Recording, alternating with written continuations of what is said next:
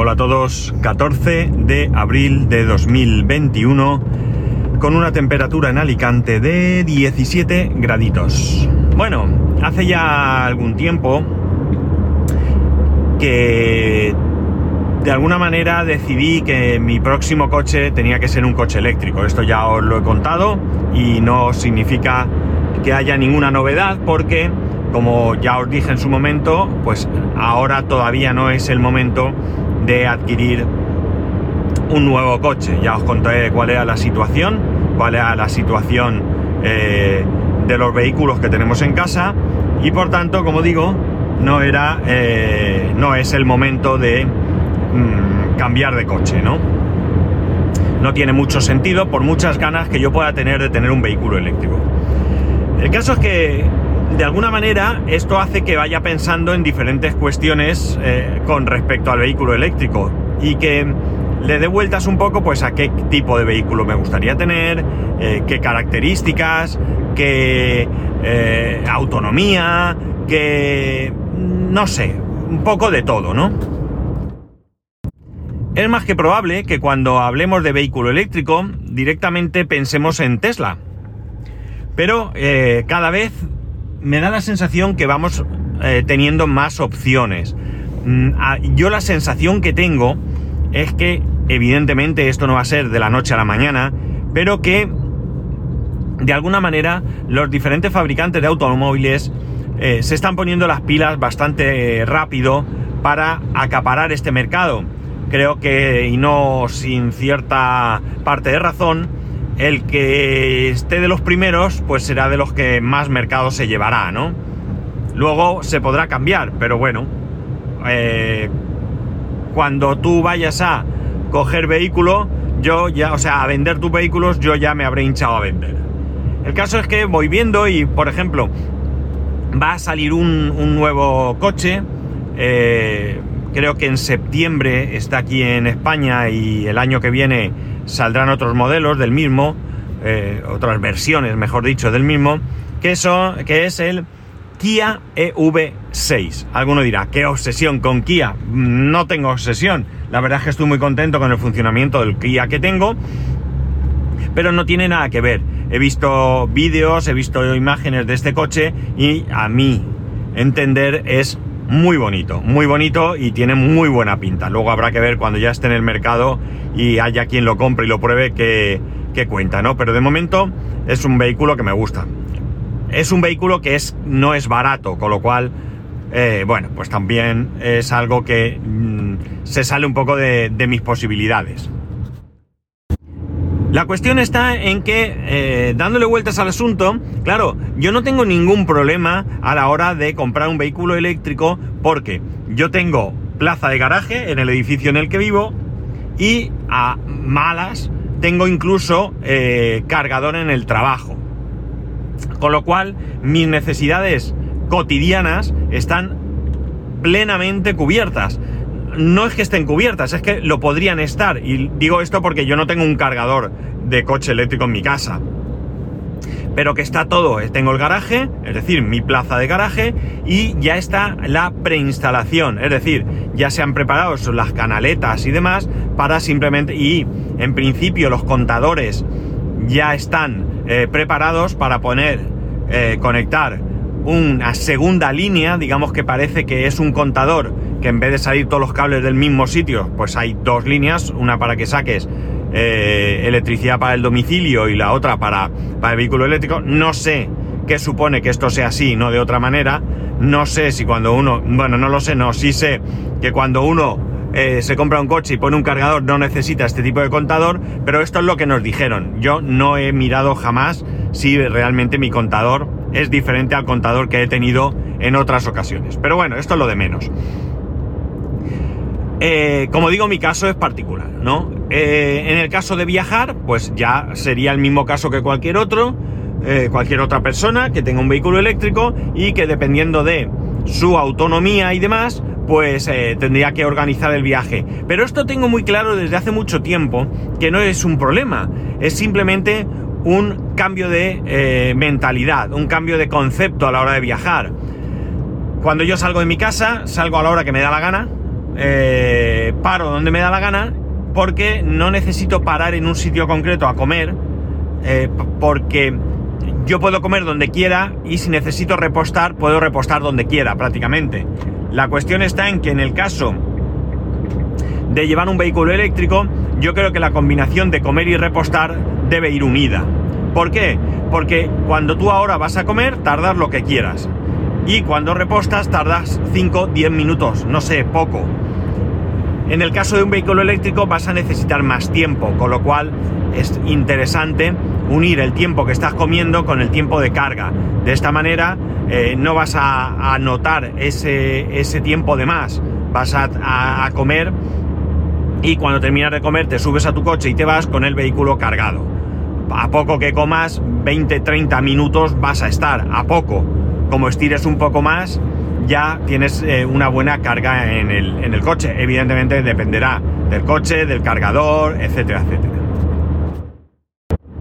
Hasta aquí, yo creo que estamos en un momento que no sería descartable comprar un vehículo eléctrico. Eh, es un momento en el que, eh, bueno, si es cierto que los vehículos, como he comentado, ahora mismo seguramente su precio sea más elevado del que pueden llegar a tener, a causa evidentemente de que es algo mm, que se vende poco y lo que se vende poco cuesta más y por tanto son más caros y bueno pues en este momento al haber pocos digamos que la posibilidad de cargar más o menos puede ser relativamente sencilla con los cargadores que tenemos. Aunque cierto es que hay mucha gente que me dice que hay muchos cargadores gente que tiene vehículo eléctrico evidentemente que yo diga que hay muchos cargadores no tiene sentido la cuestión está en que, ¿qué ocurre con aquellos que vivís en un piso normal? Un piso normal en el que no tenéis plaza de garaje. Un piso normal en el que tenéis que aparcar en la calle, como muchísima gente, probablemente la mayoría de gente aparque en la calle. Eh, donde cuando yo vivía con mis padres aparcaba en la calle. Mi hermano vive en donde tiene que aparcar en la calle.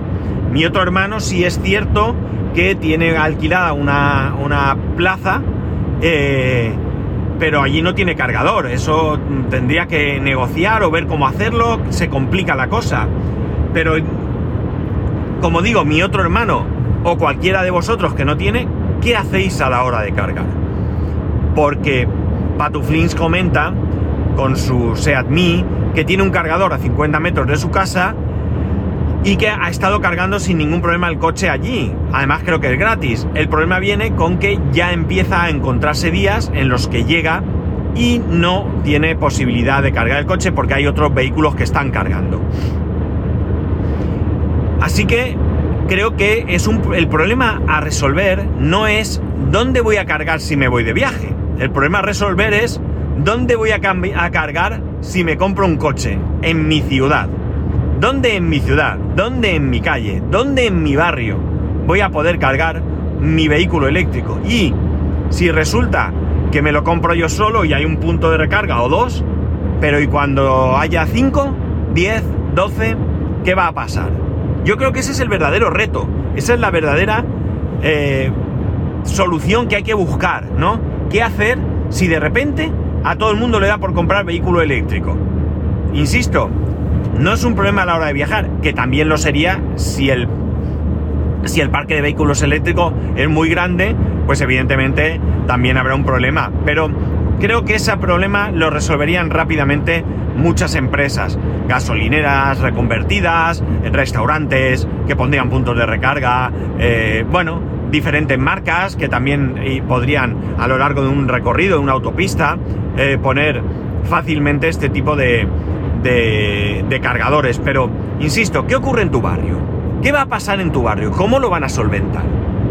Porque claro, ya digo, ahora mismo ponen un par de puntos de carga en tu calle y oye, pues seguramente estén vacíos el mayor tiempo de, del día, de, de, la semana, del mes, no sé.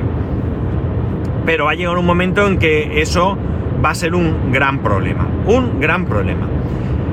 Y además tenemos otro problema, y es el problema de la concienciación. Es decir, yo he visto coches aparcados en plazas de vehículo eléctrico que no son eléctricos, pero claro, ¿quién les dice nada si hay gente que aparca en plazas de minusválidos sin ser minusválido?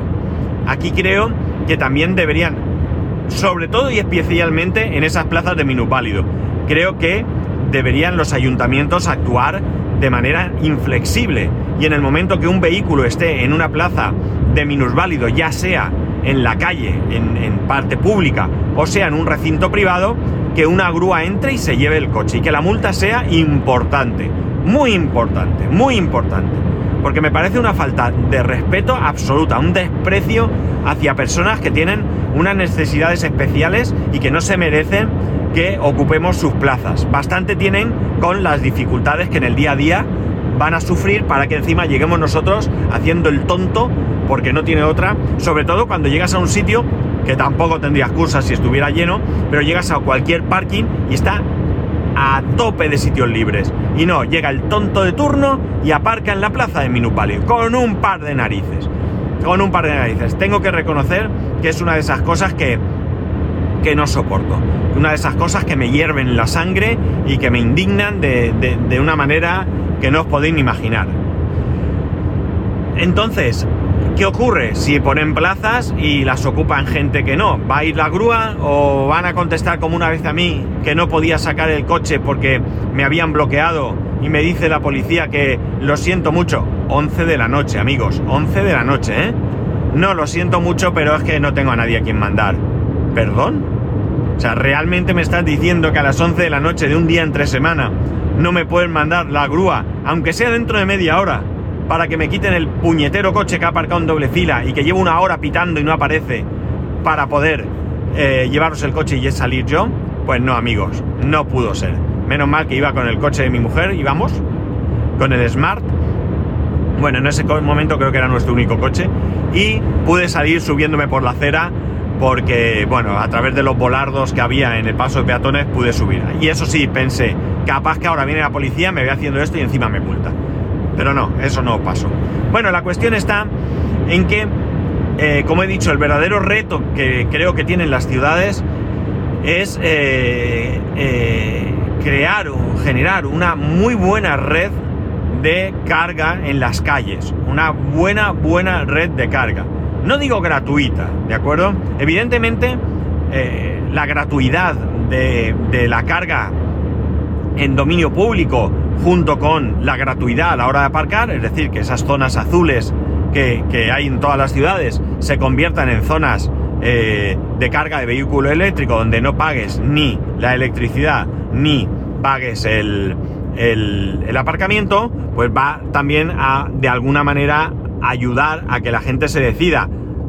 No va a ser desde luego la decisión principal, pero sí que es importante que haya una serie de cosas que nos animen a ello. Me voy a comprar un coche más caro. Me voy a comprar un coche más caro, me voy a comprar un modelo que probablemente en 2-3 años evolucione mucho más. Por tanto, necesito que me des algo más. Hay subvenciones, por cierto, han salido las subvenciones, no sé si lo comenté el otro día. Eh, eh, la cuestión es que me tienes que eh, dar algún aliciente y, y, ese también podía ser. Pero desde luego y evidentemente es fundamental pero fundamental que haya una muy buena red de puntos de recarga de vehículo eléctrico a lo largo y ancho de las ciudades. Porque si no, la gente no se va a animar.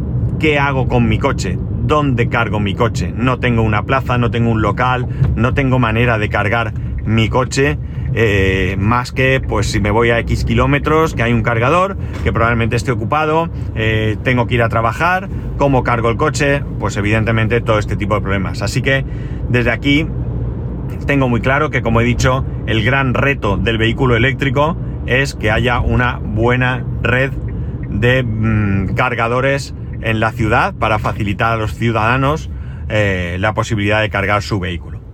Y nada más, es que estas son de las cosas que yo le doy vueltas a veces y que digo, mira, esto lo tengo que contar, esto lo tengo que contar porque a lo mejor alguien tiene idea. Una vez vi, por cierto, que había una empresa que había desarrollado un sistema para instalar, creo que esto también lo he dicho aquí alguna vez, cargadores en las farolas. Sería simplemente hacer alguna modificación en las farolas. Con lo cual esto estaría bien porque las farolas ya llevan un, un conducto para pasar cables, hay farolas en muchas calles, aunque en otras no están a pie de calle, las farolas están en los edificios porque no hay espacio en las aceras, pero bueno, esto sería una parte que podría utilizarse en aquellos lugares en los que es posible. Y nada más, eh, os recuerdo que mañana jueves festivo no trabajo, os recuerdo que pasado mañana viernes me lo he cogido libre. Y por tanto no grabaré hasta el lunes, lunes 19. Eh, lunes 19 que quizás ya pueda eh, contaros una cosilla que tengo ahí guardada, que tengo ganas de contaros, che, que es, alguno pensará que es una tontería, pero me hace ilu. Bueno, ya sabéis que podéis escribirme a arroba spascual, arroba spascual.es, el resto de métodos de contacto en spascual.es barra contacto, un saludo y nos escuchamos el lunes.